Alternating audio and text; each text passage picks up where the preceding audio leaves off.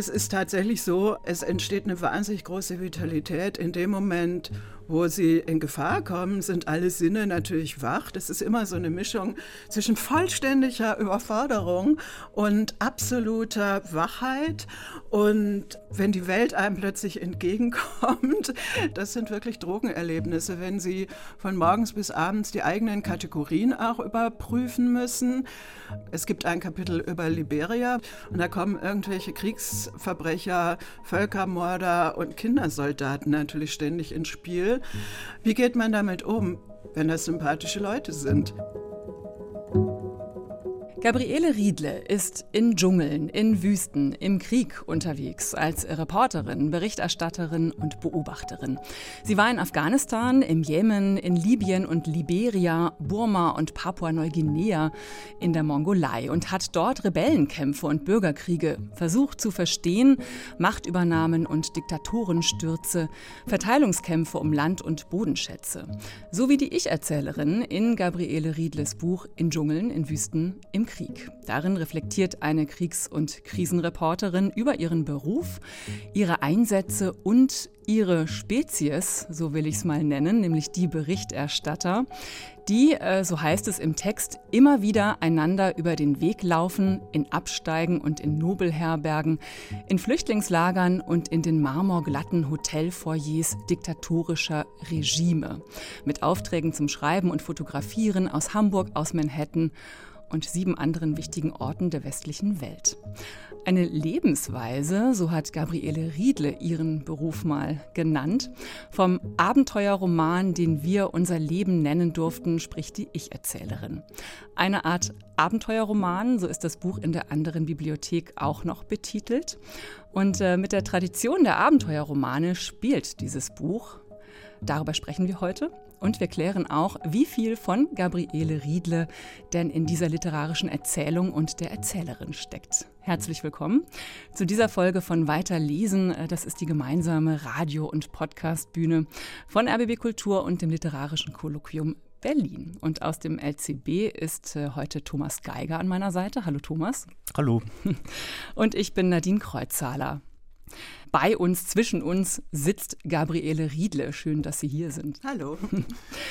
Ich möchte mal äh, zuerst hier einsteigen mit äh, meinen Lektüreerfahrungen dieses Buches. Also ich habe äh, das Buch teilweise im ICE gelesen, äh, zwischen Berlin und Nordrhein-Westfalen und teilweise auf dem Sofa zu Hause bei meinen Eltern.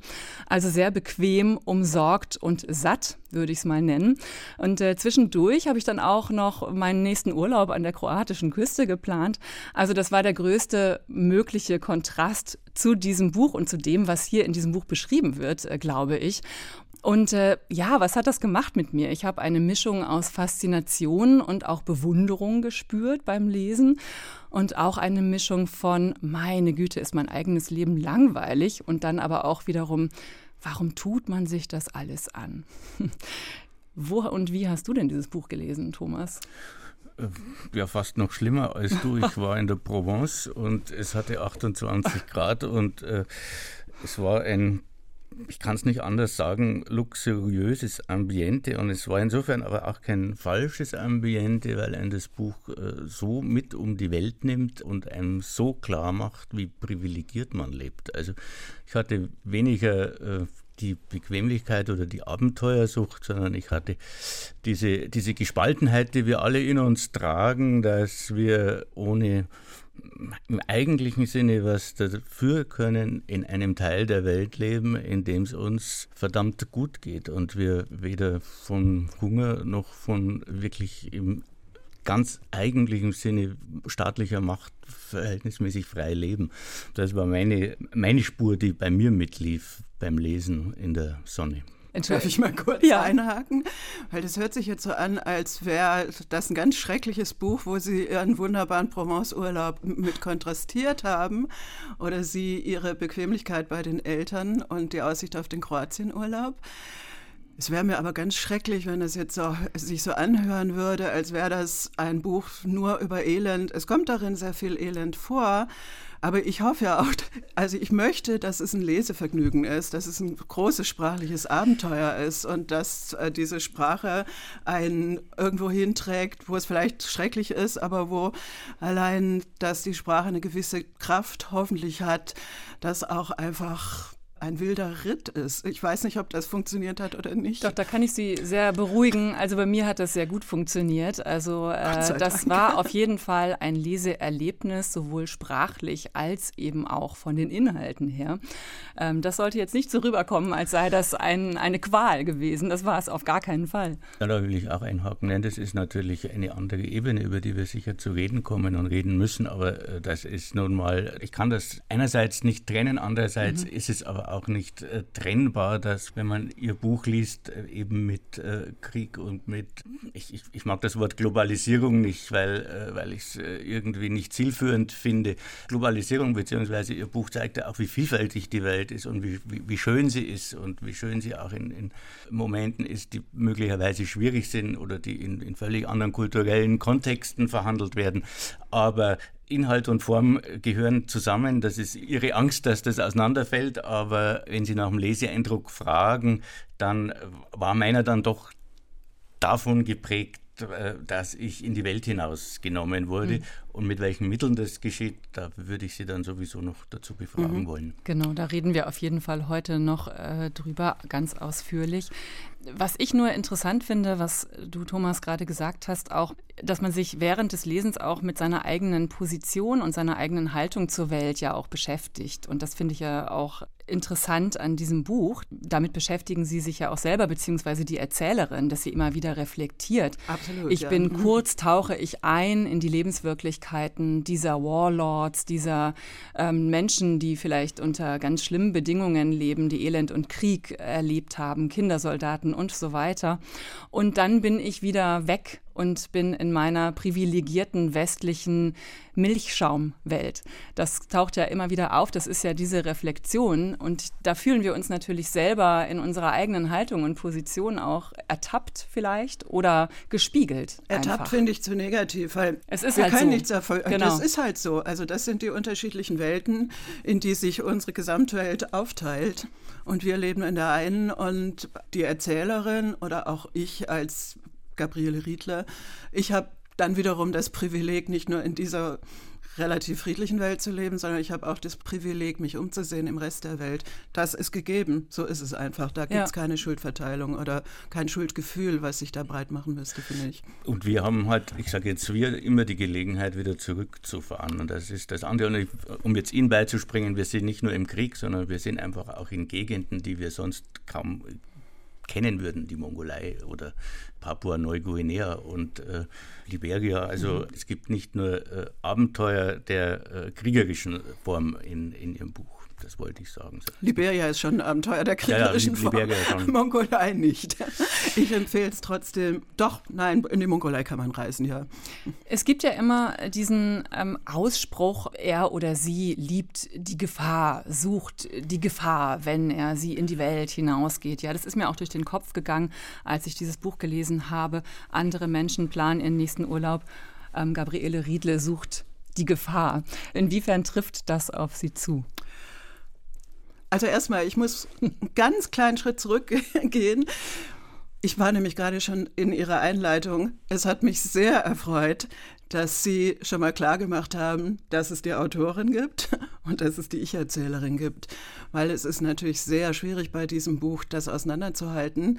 Und das machen nicht sehr viele Leute. Deswegen war ich sofort auf Ihrer Seite und sehr glücklich, dass Sie das sehr deutlich gemacht haben, weil diese Ich-Erzählerin in dem Roman unterliegt natürlich den Gesetzen der Literatur. Also das ist eine literarisch gestaltete Figur und ich als real existierende Person unterliege nicht den Gesetzen der Literatur. Also insofern schon mal vielen Dank dafür, dass Sie das auseinandergehalten haben. Sie haben jetzt explizit nicht nach den Erfahrungen oder nach den Sehnsüchten der Erzählerin gefragt, sondern nach meinen eigenen. Suche ich die Gefahr? Das frage ich mich seit 25 Jahren.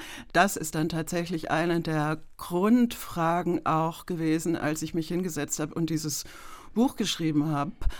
warum mache ich das? Warum hat beispielsweise, wir werden sicher gleich darauf zu sprechen kommen, dass in dem Buch sehr stark von einem Mann namens Tim die Rede ist, einem Kriegsfotografen, der geht natürlich es ist völlig offensichtlich, auch wenn ich das nicht so schreibe, aber der geht auf den real existiert habenden Kriegsfotografen Tim Hetherington zurück, mit dem ich in Liberia unterwegs war und der dann später in Libyen im On Assignment, also im Auf, wo er als Fotograf war, äh, ums Leben gekommen ist. Also warum ist er gestorben? Warum riskieren Leute ihr Leben? Warum hat Tim sein Leben riskiert? Warum habe ich ich habe mein Leben auch immer wieder riskiert, ist so, ja. Also jetzt nicht bewusst, aber ich war in genug Situationen, wo ich dachte, oh, oh, das könnte jetzt schlecht ausgehen.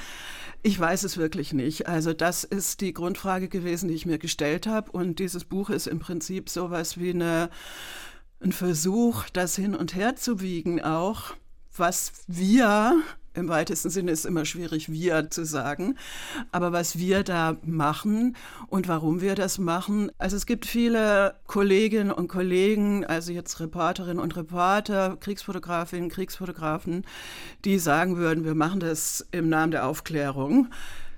Es ist natürlich, es dient der Aufklärung was da gemacht wird, um nicht nochmal zu sagen, was wir da machen. Einerseits, aber ich glaube das nicht, wenn Leute sagen, ich mache, also zum Beispiel, es gibt einen sehr berühmten Kriegsfotografen auch, auch das kann man verraten, James Nachtwey, der hier am Rande als Figur eingeflossen ist. Ja. Als also, Bo wird er beschrieben, oder? Ja, aber es ist kein Schlüsselroman, auch ja. das ist nochmal was anderes. Aber ich habe mich äh, gewisser Züge von ihm oder auch Aussprüche von ihm bedient. Der schreibt zum Beispiel auf seiner Webseite, gleich auf der ersten Seite, die Dinge, die ich gesehen habe und von denen ich Zeuge geworden bin, die soll die Welt wissen oder davon soll die Welt Kenntnis nehmen und dann dürfen sie sich nie wiederholen. Also es gibt sehr viele Leute, die in dieser Branche, die natürlich die Aufklärung über alles stellen, aber dann auch unter Umständen verbunden mit der Hybris, dass kaum, dass sie dort waren, alles gut wird. Ich schildere zum Beispiel auch im Buch gewisse historische Tatsachen. Es geht beispielsweise, es gibt Menschen, die behaupten, der Vietnamkrieg sei beendet worden durch Walter Cronkite. Also Walter Cronkite ist ein berühmter Fernsehreporter von CBS gewesen, Uncle Walter. Das galt mal als der in den 60er, 70er Jahren als der seriöseste Mann des weltweiten Journalismus. Der war in Saigon während des Vietnamkriegs äh, 1968 und war im Prinzip der Erste, der gesagt hat, Leute, ich war dort, ich habe mir das angeguckt. Das sieht nicht gut aus. Amerika wird das Ding nicht mehr gewinnen. Das ist ja ein Part, da kommen wir nicht mehr raus. Jetzt gilt nur noch irgendwie zu verhandeln, was auch immer, auf jeden Fall diesen Krieg zu beenden. Militärisch haben wir keine Chance mehr. Und das hat er vor Millionenpublikum bei CBS abends verkündet. Und daraufhin war das amerikanische Volk, so wird es berichtet, praktisch als historische Erzählung. Das amerikanische Volk dachte, also wenn Walter Cronkite das sagt, Uncle Walter, dann haben wir jetzt auch keine Lust mehr. Schon so und so viele unserer Kinder mehr oder weniger, also der jungen Leute sind gestorben für eine Sache, die keine Zukunft hat.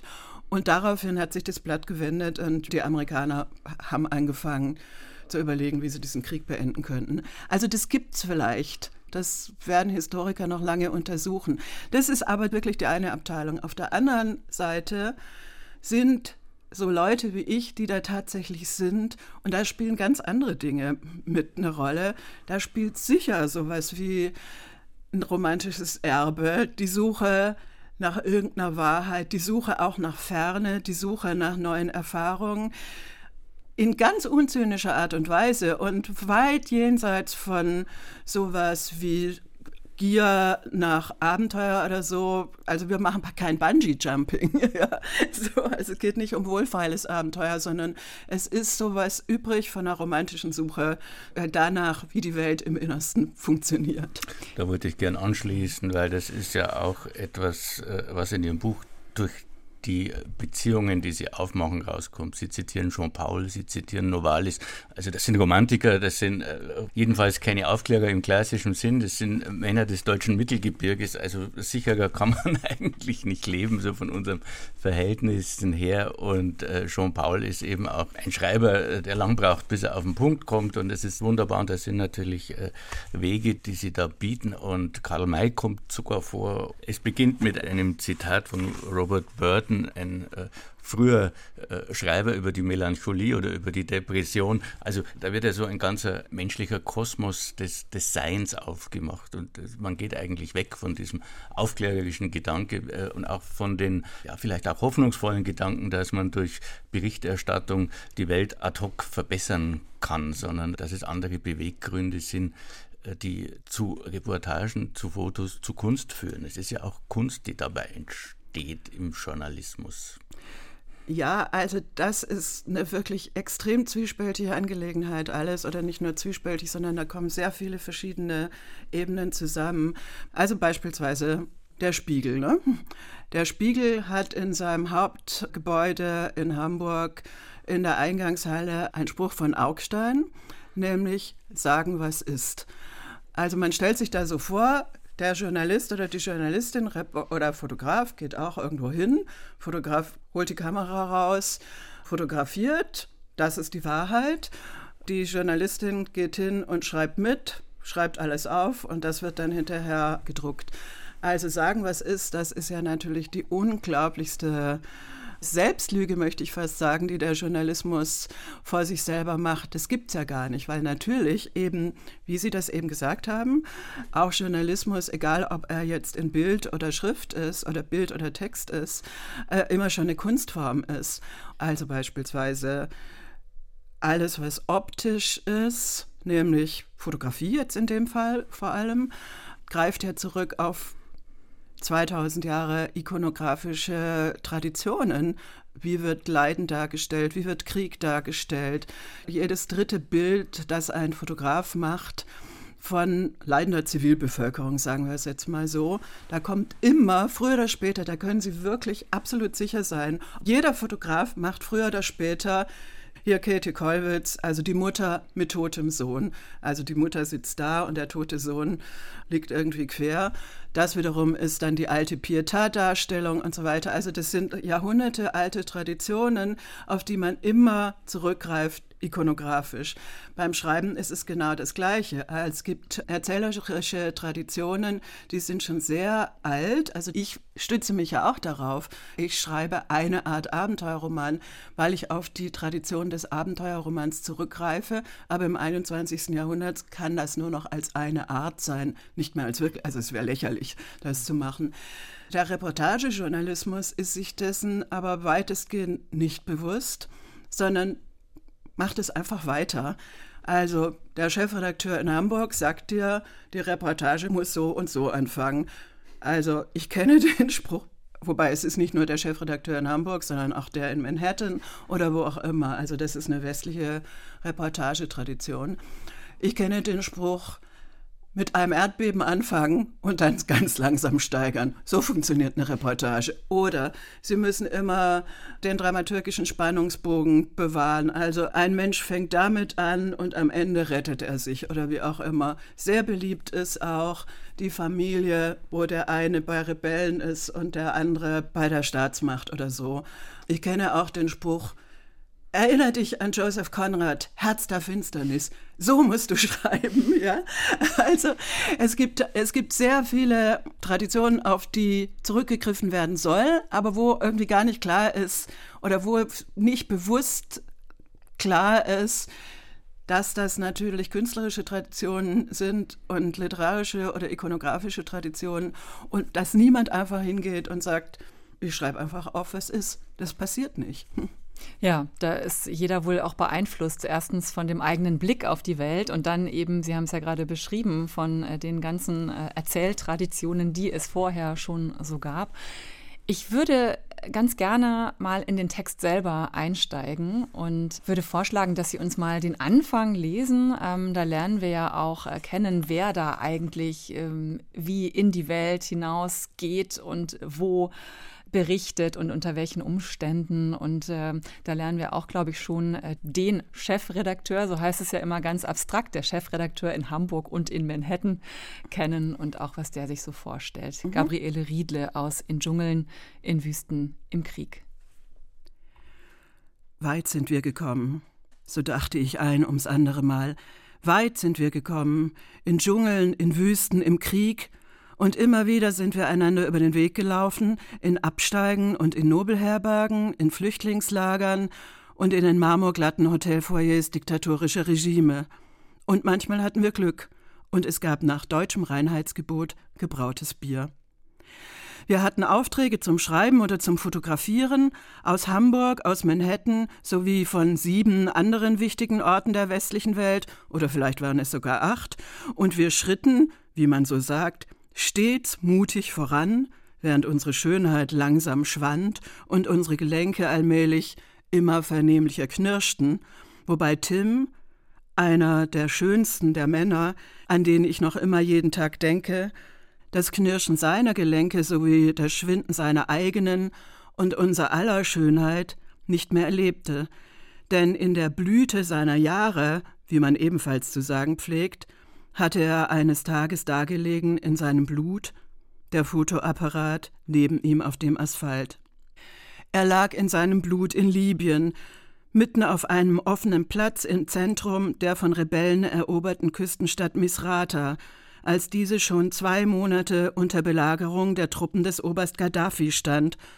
So weit war Tim schließlich gekommen, und dann reiste sein inzwischen ausgebluteter Körper nur noch ein einziges Mal. Ein Fischerboot brachte ihn mitten in der Nacht hinaus aus Misrata über das Meer nach Malta, und von dort flog ihn ein britischer Militärtransporter zurück in irgendeine Heimat in Europa, aus der Tim, zuletzt zumindest zeitweise wohnhaft in Brooklyn, New York, schon Jahre zuvor weggelaufen war. Er war geflohen nach Afrika, Amerika, Asien, Australien, nun jedoch wollte Tims seit dessen Flucht halb beleidigte, halb immer wieder beeindruckte Verwandtschaft ihn endlich repatriieren und anschließend reintegrieren, und zwar zwei Meter tief in der heimischen Erde, der Erde Englands übrigens, und natürlich werde ich von Tim noch mehr erzählen, berichten, rhapsodieren, delirieren, tremolieren, je nachdem. Tim in seinem Blut hat uns natürlich erschreckt, aber eine Sekunde später machten wir uns wieder auf den Weg. Der Abenteuerroman, den wir unser Leben nennen durften, sollte ja noch lange nicht zu Ende sein, schon weil jede Reise das Spießbürgerliche und Kleinstädtische in unserer Brust in etwas Weltbürgerliches und göttlichstädtisches verwandelt, wenn ich einmal eine Kalenderweisheit von Jean Paul zitieren darf. Schließlich waren wir die Urgroßbastarde der deutschen Romantik, auch wenn wir nicht wussten, wer oder was Jean Paul und wer oder was die deutsche Romantik war.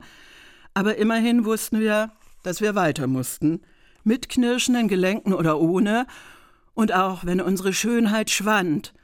Aber wen interessierte das schon außer uns selbst? Schon zwei, drei Jahrzehnte waren wir immer wieder unterwegs, wenn nicht den Sternen folgend, dann doch irgendeiner Sehnsucht, einem Weh, einem Drang, weil anderenfalls irgendetwas nicht auszuhalten gewesen wäre, worüber wenigstens uns selbst Rechenschaft abzulegen sich jedoch niemand von uns bequemte.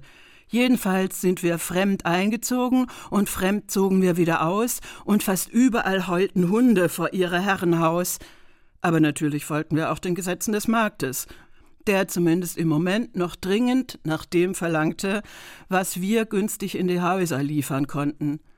Ferne, Fremdheit, Erschütterungen, die Dramen, die sich jenseits des Horizonts abspielten, irgendwo draußen in der Welt, und wir dachten, umso besser, wenn der Markt es so will, dann können wir noch eine Weile weiter auf unseren Fußsohlen aus Wind.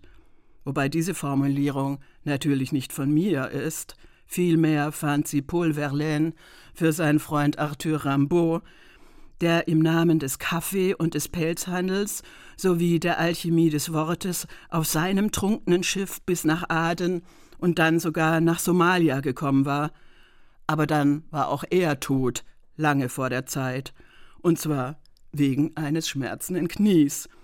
Wir jedoch konnten noch immer weiter und weiter, auch wenn wir wussten, dass wir irgendwann enden würden, ungünstigen Falles in unserem Blut und günstigen Falles auf dem Arbeitsamt, falls die Auflagen früher oder später schwanden, und schließlich humpelte ich mit meinen schmerzenden Knien noch einmal durch Tripolis, bis wohin auch die Milizen aus dem nicht allzu weit entfernten Misrata es inzwischen geschafft hatten, und dann schleppte ich mich auch noch einmal durch Kabul. Tim hingegen war damals nur bis Misrata gekommen, kurz bevor sich sowohl die Gaddafi-Getreuen als auch die Rebellen mit ihren Granatwerfern am frühen Morgen auf den Dächern um den Hauptplatz postiert hatten, um wen auch immer sie töten konnten, zu töten. Und am späten Vormittag töteten sie dann eben auch Tim. In Kabul wiederum muss er einige Male Station gemacht haben auf dem Weg in den Krieg oben in den Bergen. Eine weitere Schleife auf seiner langen Reise ins Nichts. Längst lag, was von Tim übrig geblieben war, jedoch in der Erde Englands, aber ich war noch immer unterwegs mit meinen schmerzenden Knien. Ich humpelte durch Tripolis und später humpelte ich auch durch Kabul, und inzwischen war mein Körper mir selbst fast so fremd, wie er den Afghaninnen gewesen sein mochte, die, als ich ihre Wege kreuzte, mitten auf der Straße stehen blieben, weil sie wissen wollten, was los war mit dieser Ausländerin und mit ihrem merkwürdigen Gang. Ja, was war los mit mir und was war mit den Afghaninnen und mit der ganzen Stadt Kabul? Das hätte ich auch gerne gewusst. Wir hatten ja alle bessere Tage gesehen, als der Zeiger der Ewigkeit das 21. Jahrhundert erreicht hatte, um noch einmal Jean-Paul zu zitieren. Natürlich mit 300 Jahren Zugabe, wobei die guten Tage der Afghaninnen ebenfalls schon sehr, sehr lange her waren, falls es solche überhaupt jemals gegeben hatte, womöglich höchstens im vorigen Leben.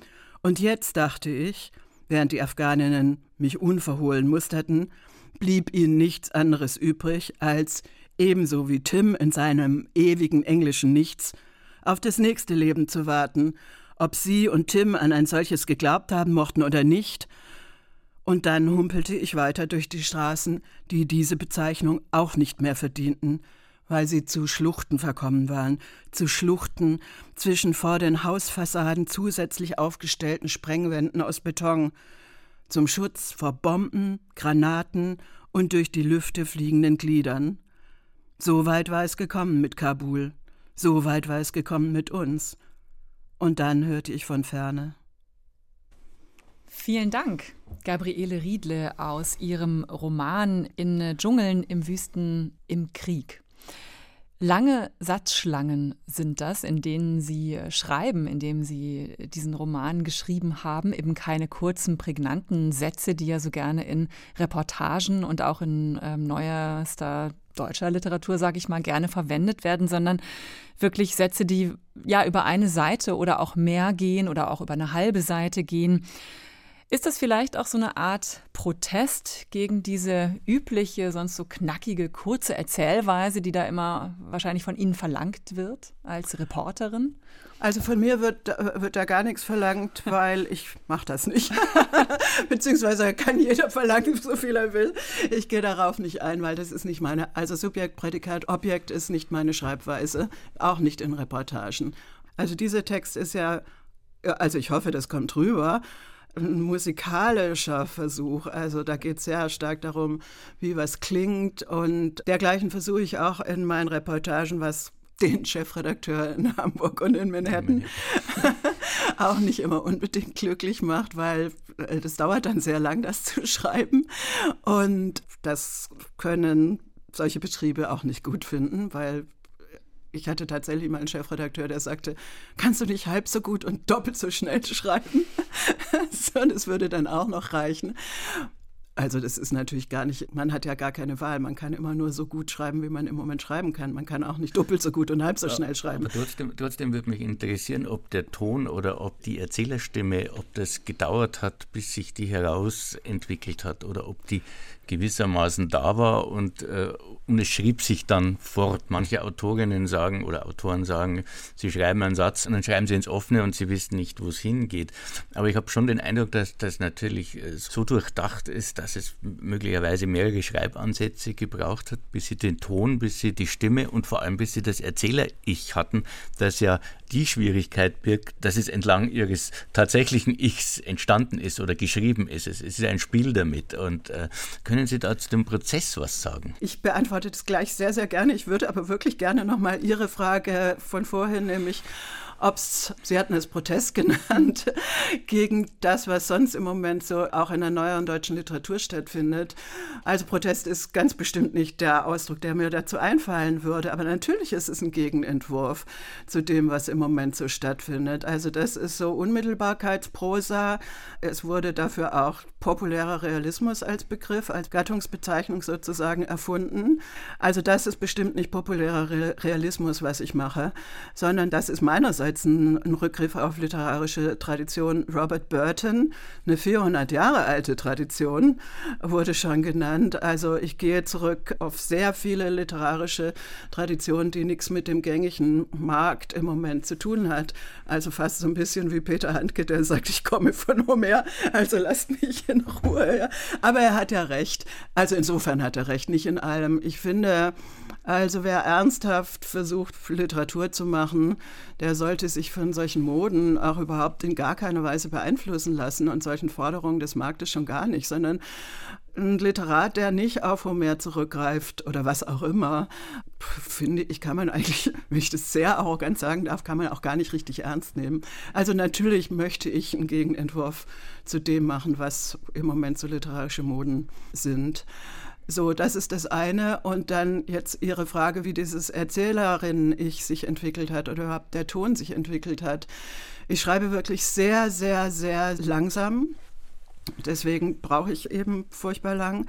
Wie lange haben Sie an diesem Buch geschrieben? Kurz ich habe an diesem Buch zwei Jahre tatsächlich dann nur ausschließlich an diesem Buch geschrieben, aber eben davor schon jahrelang immer wieder Ansätze gemacht. Also das Projekt ist ein älteres. Wie mache ich das? Also wie schaffe ich mich diesem Thema zu nähern. Und da waren viele, viele unterschiedliche Ansätze, die ich dann verworfen habe. Ich habe mich sehr stark eben auch mit der Geschichte von Kriegsberichterstattung und Abenteuerliteratur und so weiter beschäftigt. Daraus ist dann tatsächlich auch ein Lehrauftrag, eine Gastprofessur an der University of Virginia in den USA entstanden, wo ich das dann gelehrt habe. Also das waren die Früchte meiner Lektüre dann. Und erst dann beim neuerlichen Anlauf, das ging dann plötzlich. Also ich habe plötzlich gemerkt, ich muss mich diesem Rhythmus, den Sie gerade vielleicht wahrgenommen haben, ich muss dem sehr stark mich überlassen. Es ist ja wirklich eine sehr, sehr lyrische Prosa, denke ich, aber es ist gleichzeitig eine merkwürdige Mischung von Reflexion, von sehr starker Reflexion und lyrischem Vorgehen. Aber diese Reflexion, die da eingeflossen ist, die ist nochmal beeinflusst worden durch die Zusammenhänge, die sich aus dem Rhythmus ergeben haben. Also, um es auf einen ganz banalen Punkt zu bringen, ich habe mich irgendwann entschieden, ich mache einen ganz großen Topf. Da darf alles rein, was es an Aspekten gibt. Und ich bringe das in Rhythmus wenn ich es banaler ausdrücke, ich rühre einmal um. Ja, und dann kommt was vollständig Neues dabei heraus, was mir selber vorher nicht klar war. Eigentlich habe ich zwei Drittel der Zeit damit verbracht, ich schrieb irgendwas hin und dann habe ich mir das die nächsten Tage angeguckt, was steht da schon und was folgt daraus. Und wie kann ich den angefangenen Satz also das sind sehr lange Sätze, an denen ich tagelang unter Umständen gearbeitet habe wie kann er weitergehen nach der Logik, die jetzt schon da auf dem Papier ist. Ich habe das Gefühl, dass es ähm, auch sehr assoziativ passiert, also das Schreiben. Jedenfalls beim Lesen habe ich das Gefühl, das ist ein eher sehr assoziatives Buch. Von einem kommt man da zum nächsten. Sie verknüpfen da den Wohnort der Erzählerin, der vielleicht auch ihr eigener ist, Charlottenburg, äh, Goethestraße. Dann kommt der Hegelplatz mit Kolonialismusgeschichte. Dann kommt ganz viel Kulturgeschichte, Philosophie. Das scheint ja auch ein sehr assoziativer Prozess zu sein. Ja, oder? aber natürlich nicht einfach, das ist ja nicht Écriture automatique oder so dem, aus dem französischen Surrealismus, wo einfach irgendwas hingeschrieben wird, sondern ich benutze eben die Goethestraße in Charlottenburg. Ich wohne tatsächlich in der Goethestraße. Das ist vollkommen uninteressant, ob ich in der Goethestraße wohne. Es ist nur dann der Erwähnung wert und ich habe damit sehr stark gearbeitet wenn Goethe als Thema in irgendeiner Weise relevant ist, wenn ich das als Material benutzen kann. Also meine eigene Biografie, alles, was darin autobiografisch ist, kommt nur dann vor, wenn ich die als Material verwenden kann, dann kommt das vor. Und wenn ich damit arbeiten kann, dann arbeite ich damit. Alles, was nicht relevant ist für den Prozess, kommt natürlich nicht drin vor. Es steckt viel Autobiografisches drin. Also ich denke mal, da muss man gar nicht drum herum reden. Aber es ist natürlich nicht eins zu eins äh, zu setzen mit äh, der literarischen Erzählerin und es ist eben ja stark verdichtet und literarisiert. Aber ich würde trotzdem ganz gern nochmal auf Gabriele Riedle als äh, Person äh, zurückkommen. Ähm, Gerade beim Lesen äh, dieses Ausschnittes habe ich so gedacht, diese Erzählerin ist ja eine sehr stark getriebene Person. Also da heißt es immer wieder, und dann sind wir doch wieder losgefahren. Ich glaube, es heißt ein bisschen anders, aber ich ja, ja, aber so drücke es jetzt mal so aus. ja, ja. Wir mussten dann doch immer wieder los. Kaum waren wir zurück und dann ging es in den nächsten Krisenherd den Tod eigentlich ja immer vor Augen, weil äh, Tim äh, Hetherington stirbt, aber eben den eigenen Tod ähm, hat die Erzählerin, haben Sie ja bestimmt bei Ihren Aufträgen auch immer wieder vor Augen gehabt. Und ich habe mich gefragt, das ist ja so eine Art von Getriebenheit, Sie haben ja 2001 bei der Zeitschrift Geo angefangen und quasi so einer Ihrer ersten Aufträge war ja schon, fahren Sie doch mal nach Afghanistan. Die ähm, USA äh, waren dort gerade einmarschiert und äh, die Taliban aus Kabul zumindest waren äh, zurückgedrängt und nun stand die Hoffnung eben dort, dass eine andere Zeit anbricht. Da wurden Sie dahin geschickt und ich habe mich gefragt, es das heißt im Buch ja auch oft, die Droge Wirklichkeit. Die harte Droge. Die harte Droge Wirklichkeit. Und ich habe mich gefragt, ist es das vielleicht auch diese Sucht dann danach, die diese Droge Wirklichkeit erzeugt, was sie dann auch immer wieder suchen? Und ähm, haben sie das bei sich selber auch gespürt, eben diese Getriebenheit? Ja, das habe ich im Prinzip eigentlich vorhin schon beantwortet, äh, mit diesen romantischen Resten, die in mir auch natürlich schlummern, mit diesem Wunsch, dem, was tatsächlich auf der Welt geschieht, irgendwie näher zu kommen. Und es ist tatsächlich so, also ich habe das tatsächlich auch in dem Buch immer wieder geschrieben, weil ich das auch selber so erfahren habe, also das habe ich nicht erfunden. Es entsteht eine wahnsinnig große Vitalität in dem Moment, wo sie in Gefahr kommen, sind alle Sinne natürlich wach. Das ist immer so eine Mischung zwischen vollständiger Überforderung und absoluter Wachheit. Und wenn die Welt einem plötzlich entgegenkommt, das sind wirklich Drogenerlebnisse, wenn sie von morgens bis abends die eigenen Kategorien auch überprüfen müssen es gibt ein Kapitel über Liberia, wo Tim und die Erzählerin in Liberia sind. Und da kommen irgendwelche Kriegsverbrecher, Völkermörder und Kindersoldaten natürlich ständig ins Spiel. Wie geht man damit um, wenn das sympathische Leute sind? wenn die sagen, früher war ich Völkermörder, jetzt bin ich Priester und Gott hat mir verziehen. Der landet nicht vor dem Kriegsverbrechertribunal in Den Haag und dann also ich weiß, es war tatsächlich so, Tim Hetherington und ich saßen da, ja okay, das ist auch eine Resozialisierungsmaßnahme, wenn einer jetzt sich um seine Nachbarschaft kümmert und den Priester macht und sagt, der Teufel hat mich besessen, das ist für diese Gesellschaft stimmig. Das ist aber natürlich so, dass wir als Beobachter wir können ja nicht sagen, dieser Drecksack, ja, mit dem ich gar nichts zu tun habe, dann kann ich gleich zu Hause bleiben, sondern wir müssen natürlich überlegen, warum unterhalten wir uns mit dem? Warum finden wir diesen Menschen unter Umständen sogar auf eine Art sympathisch? Was sind unsere Kategorien, unsere moralischen, unsere politischen, um Urteile über ihn fallen zu können. Das ist eine extrem interessante Art zu leben. Es ist eine Art zu leben, die natürlich interessant ist und nichts mit dem zu tun hat, was in den Medienhäusern der industrialisierten Welt vor sich geht. Eine Frage, das war für mich sehr, äh, sehr plastisch, diese Drogenerfahrung oder die Erfahrung analog zu Drogen, wo man also diese, diese hundertprozentige Wachheit hat. Wie nimmt man denn die Kolleginnen und Kollegen wahr in dieser Blase, die ja in einem ähnlichen Zustand leben? Ist man da irgendwie gemeinsam drauf oder ist das doch sehr unterschiedlich, sehr individuell unterschiedlich? Das ist sehr unterschiedlich, weil es gibt wirklich sehr, sehr unterschiedliche Herangehensweisen. Wir haben es vorher eigentlich schon mal kurz berührt, nämlich es gibt ja diese Kollegen, die sich für Helden halten und auch denken, im Dienste der Aufklärung werden sie jetzt sofort dafür sorgen, dass dann die Welt wunderbar wird und sich zum Besseren wendet und so. Also große Selbstdarsteller, das gibt's, ist so. Und sich gegenseitig schildern, was für tolle Hechte sie sind. Also es gibt hier ein Kapitel, das spielt im Mustafa Hotel in Kabul im Januar 2002, unmittelbar nachdem sich die Taliban aus Kabul, nicht aus dem Rest von Afghanistan, äh, zurückgezogen hatten. Und das war im Prinzip die einzige Unterkunft, wo die ganzen Journalistinnen und Journalisten übernachten konnten. Früher mal ein Hotel, dann ein Gefängnis des KGB und dann der Taliban. Und da saßen internationale Journalisten rum. Und die haben sich natürlich gegenseitig auch immer wieder auf die Schultern geklopft und so. Also das, die Vorgehensweise war sehr unterschiedlich. Ich habe eine Szene geschildert, wo Peter Arnett, die, der legendäre CNN-Kriegsreporter, die Älteren unter uns, wie man heute sagt, erinnern sich, wie er auf dem, in Bagdad auf dem Hotel Rashid des Golfkriegs stand und für CNN jeden Tag, jeden Abend in die Welt mit einer sehr langen Satellitenantenne berichtet hat.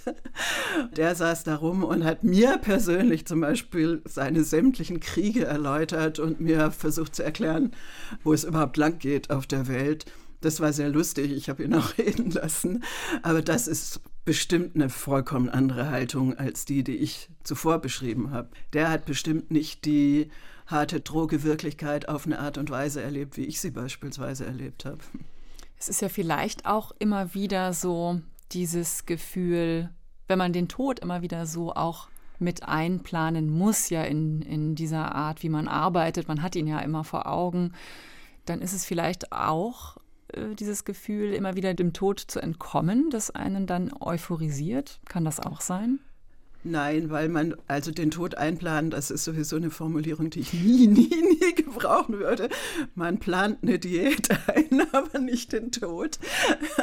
Ja, also es, es ist die Gefahr vorhanden, aber es ist ja eine ganz merkwürdige Sache, weil man muss ja einerseits, also es ist richtig, Angst zu haben. Also ich ja auch irgendwie sehr viel Angst gehabt schon.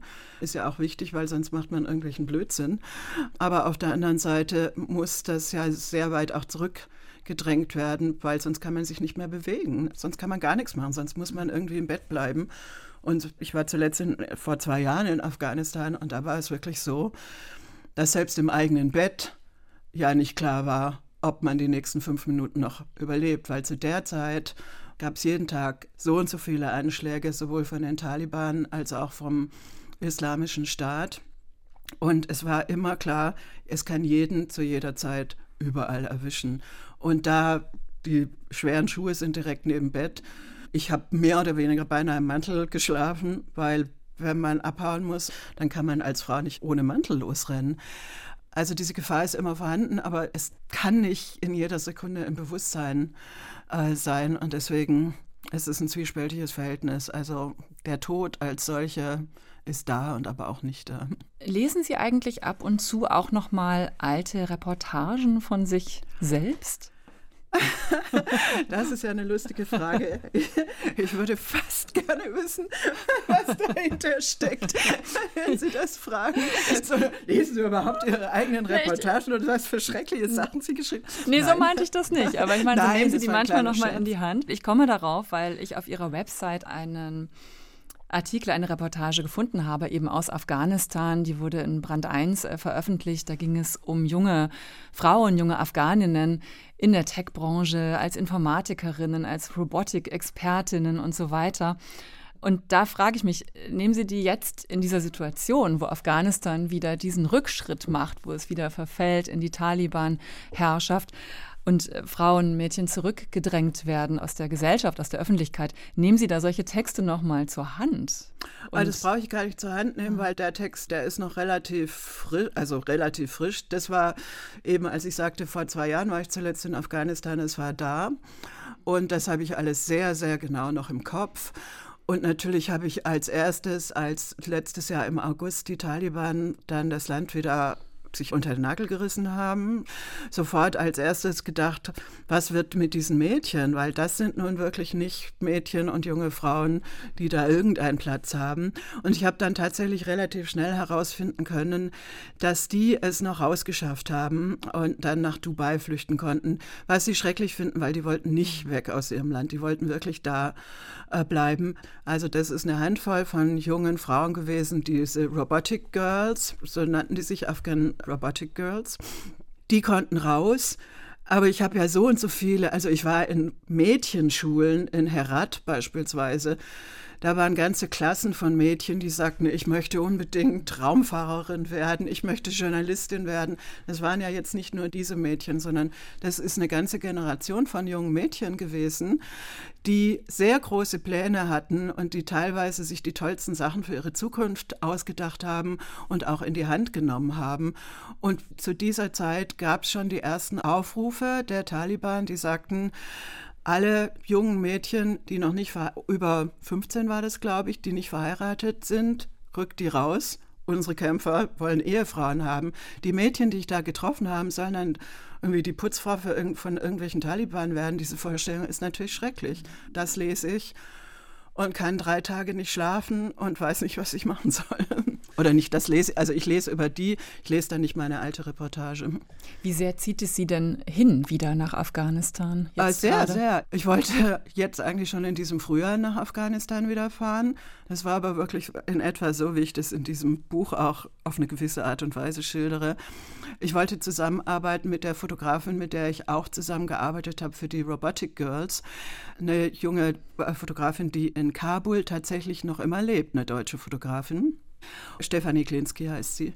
Mit der hatte ich mich verständigt und sagte, ich würde gerne jetzt, weil ich habe Afghanistan kennengelernt, als die Taliban aus Kabul gerade weg waren, als sehr große Hoffnung bestand, dann als die Taliban kurz davor waren, wiederzukommen und würde gerne wissen, wie es jetzt aussieht. Und hatte mit Stefanie Klinski eigentlich abgemacht, schon im Frühjahr oder so, irgendwie jetzt um diese Zeit hinzufahren. Zwei Wochen später war Stefanie aber in Kiew. Also ah. die ist als, das ist eine dieser Fotografinnen, die heute dort ist und morgen dort. Ich glaube, jetzt im Moment ist sie wieder in Kabul. Ich selber bin jetzt aber gerade auf dem Weg nach Angola, mehr oder weniger. Ah, okay. Und kann jetzt erstmal nicht nach Afghanistan, würde das dann aber demnächst trotzdem gerne machen. Ich hätte eine Frage, die vielleicht mehr über mich sagt als über Sie. Ich frage mich, wie kann man das machen, ohne zynisch zu werden oder den Zynismus irgendwie aus dem Weg zu gehen, wenn man so viel abbildet, ob man es textlich macht oder, oder tatsächlich per Film oder Fotografie. Wie bleibt man bei sich? Wie bleibt man empathisch? Wie bleibt man angreifbar? Das ist eine Frage, die ich sehr schwer beantworten kann, weil entweder man ist Zynikerin oder Zyniker oder halt nicht. Ich würde gar nicht auf die Idee kommen, dass es mir möglich wäre, zynisch zu werden, also halte ich für ausgeschlossen, weil ich treffe ständig irgendwelche Leute, die mir die interessantesten, irrwitzigsten, schwierigsten, traurigsten Dinge anvertrauen. Und wie sollte ich, also meine Spiegelneuronen funktionieren noch, also Spiegelneuronen in dem Sinne, dass sowas wie ein automatisches Mitgefühl entsteht. Ich kann mir das nicht denken, wie man zynisch wird. Ich weiß, es gibt Zyniker noch und nöcher auf der Welt, aber mir ist es unklar, wie das funktionieren kann. Ich finde das ja im Gegenteil, dass ich mit Leuten Zeit verbringe, das verändert mich doch in jeder Sekunde. Also da komme ich doch nicht als dieselbe Person wieder raus, als die ich reingegangen bin das macht doch was mit einem. Und das finde ich auch gut. Ich möchte das ja auch. Deswegen, ich lasse mich ja drauf ein. Und das wiederum, das ist ja eine gegenseitige Angelegenheit. Ne? Also die Leute merken ja, ob man Zynikerin ist oder nicht. Oder ob man es ernst meint oder nicht. Und wenn die das merken, dann erzählen die einem ja auch nichts. bei mir merken sie, mich interessiert das wirklich, was, was die mir erzählen. Ich gehe nicht nach drei Minuten wieder, sondern ich bin im Gegenteil froh, wenn ich so lange wie möglich äh, mit Leuten Zeit verbringen kann. Und dadurch entsteht so ein offener Austausch auch. Vielen Dank. Gabriele Riedle, Reporterin, äh, Journalistin und äh, Schriftstellerin, war unser Gast mit ihrem Roman In Dschungeln, in Wüsten, im Krieg. Erschienen in der anderen Bibliothek. 260 Seiten kosten 44 Euro. Vielen Dank, dass Sie hier waren, Gabriele Riedle, und bewahren Sie sich Ihre Empathie und Ihr Interesse an den Geschichten anderer Menschen. Ich danke Ihnen und wie gesagt, es ist gar nicht in meiner Macht, empathisch zu sein oder nicht. Vielen Dank, Thomas. Gerne. Thomas Geiger vom Literarischen Kolloquium war auch hier an meiner Seite. Ich bin Nadine Kreuzhaler. Vielen Dank fürs Zuhören und jetzt wünsche ich Ihnen noch einen schönen Abend. Tschüss.